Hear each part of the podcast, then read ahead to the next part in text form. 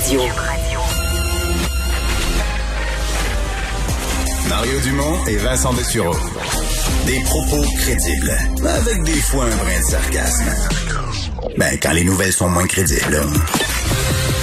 Mario Dumont et Vincent Dessureau. Cube Radio. Ah, Vincent, dans les nouvelles du jour, euh, dans l'ouest des Laurentides, à Gore, un petit avion qui s'est euh, écrasé ce matin à 8h30. Ouais, un écrasement euh, malheureusement mortel aujourd'hui. Les, euh, faut dire des, des, gens qui ont appelé les services d'urgence vers 8h30 après avoir été témoins de ce qui semblait à ce moment-là être un écrasement d'avion.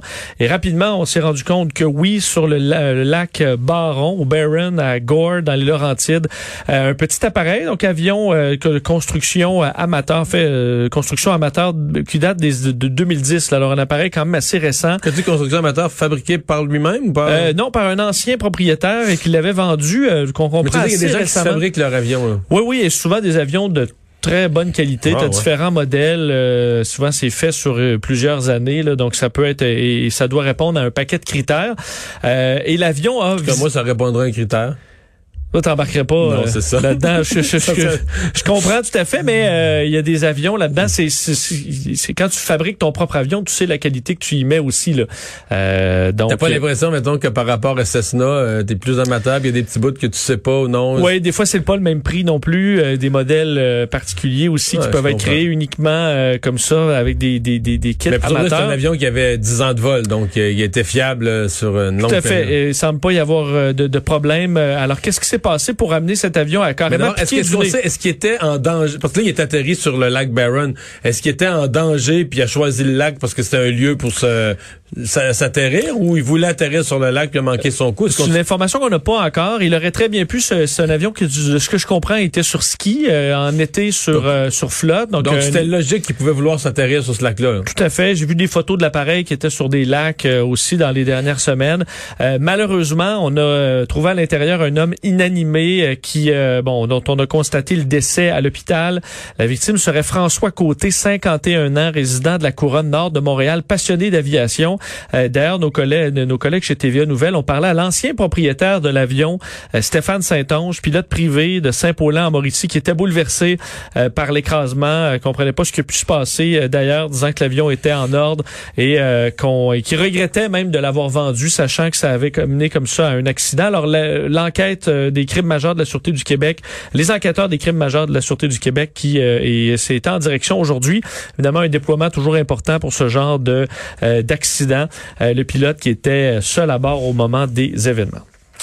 Euh, L'auteur de l'attaque au camion bélier à Toronto euh, a eu son, son verdict. Oui, et on se souvient que c'est l'histoire qui avait ébranlé euh, beaucoup les, les, Canadiens. Là, un homme qui, euh, le 23 avril 2018, avait tué huit femmes, deux hommes entre 22 et 94 ans, blessé 16 autres. C'était pas ni politique ni religieux. C'était la frustration que les femmes voulaient pas de lui. Puis... Exactement, là, ce qu'on appelle un incel ou célibataire involontaire, donc quelqu'un qui en veut aux femmes et a atteint des niveaux de violence extrêmes. Alors, il avait, on se souvient, zigzagué là, sur deux kilomètres en voulant frapper tout ce qui bouge.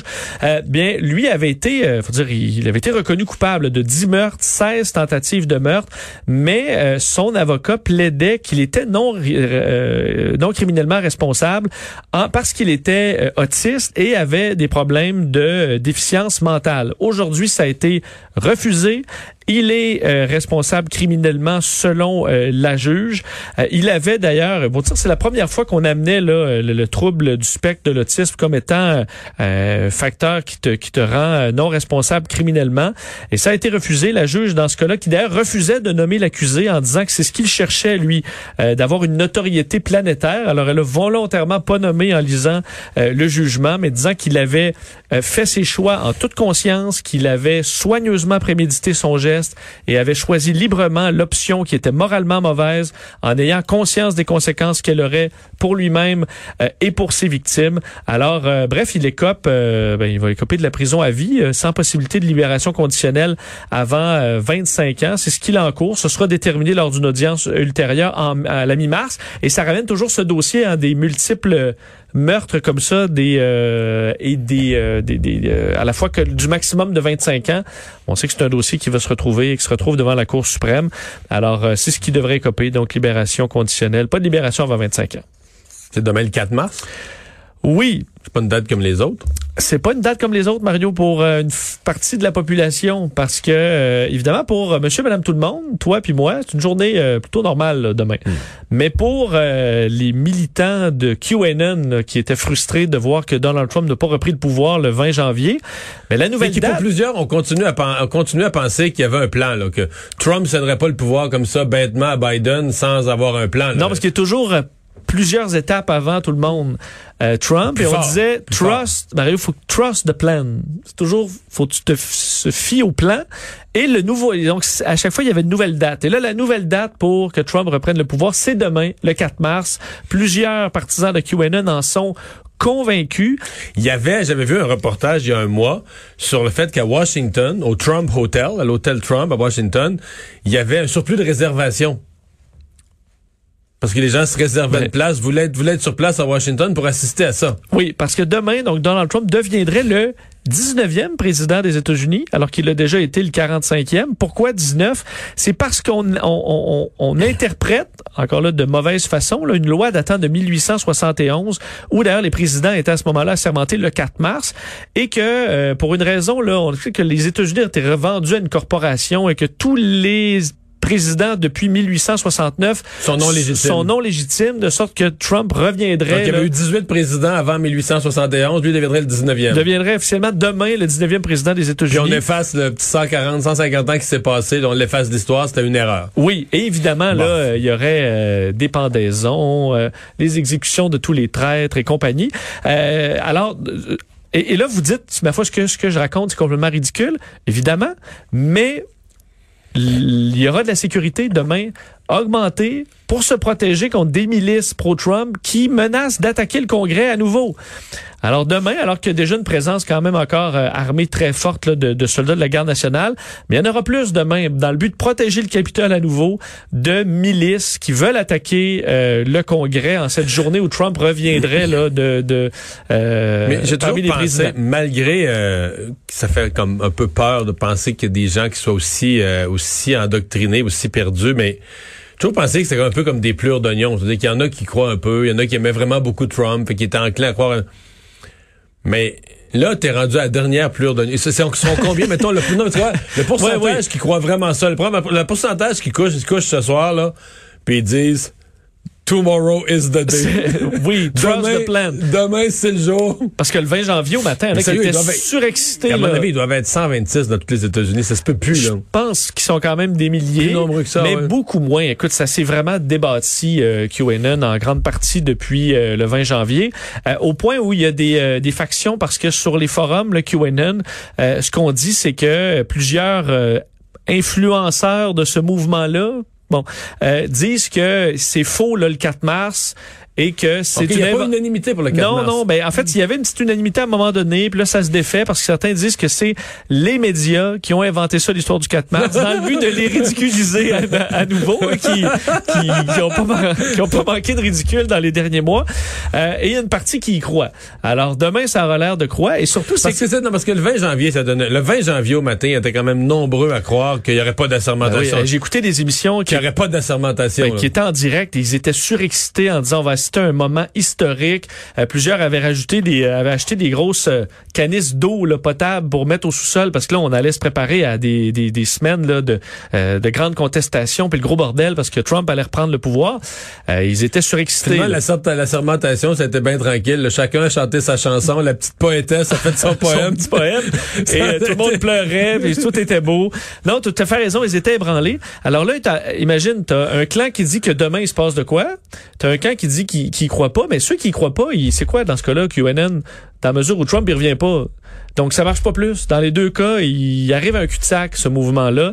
Et il faudrait qu'il se Regarde, les réinvente. Incas, ça, ça peut avoir une fin. là. Les Incas, à, mon- à ma connaissance, ne prévoient plus la fin du monde. Il n'y a plus de date. là. Il y en a eu 16, 16 toujours reportés. Puis là, moi, j'ai ça, ça, ça, Ça ouais, s'étiole. On verra demain quelle sera la, la réaction, mais euh, ça va être une journée de plus qui risque d'ébranler le mouvement QAnon. Menace volcanique en Islande. La dernière fois qu'il y avait eu un volcan, dont je ne me risquerai pas à dire dire le nom. Ça avait énormément euh, causé des ennuis à l'aviation, mais là, il y a peu d'avions. C'est pas ça. Présentement, l'aviation, c'est pas le plus gros problème. Tout à fait. C'est en 2010, et je vais, j'ai même le, le nom du volcan sous les yeux, mais c'est tellement compliqué, euh, les, les, les mots Il y avait des P de islandais. mémoire.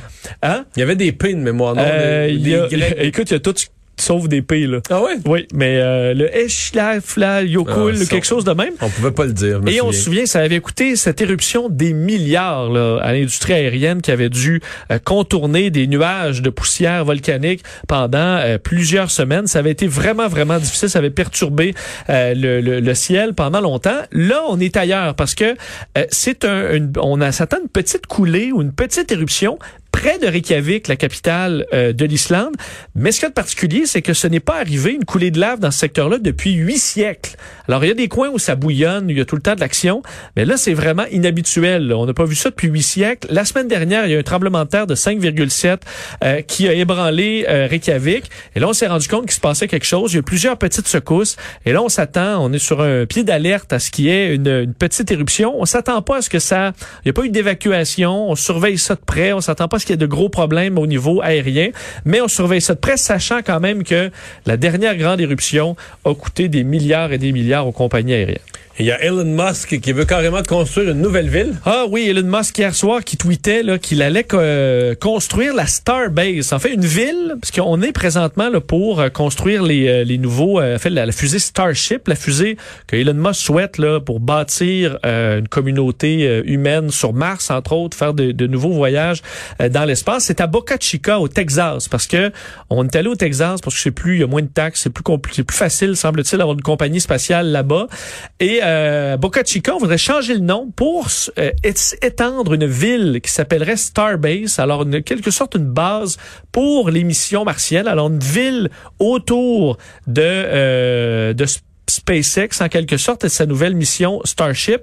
Et là, il y a plein de mesures. D'ailleurs, à la ville, on a confirmé qu'on avait des demandes euh, du côté des autorités du Texas pour changer le nom. nouvelle ville. Là. Il achète une ville, il change de nom, puis il remet à son goût. Mais euh, c'est ça parce que ce serait ensuite un grand développement autour et même des resorts à Starbase. Alors, une espèce de tourisme spatial. On euh, pourrait pas au Québec offrir Shefferville? Il fait ça- moins beau. pour la météo, c'est la beau, fenêtre météo pour les lancements de fusées, c'est plus difficile, mais aussi euh, Elon Musk pour te montrer à quel point il y a de l'action.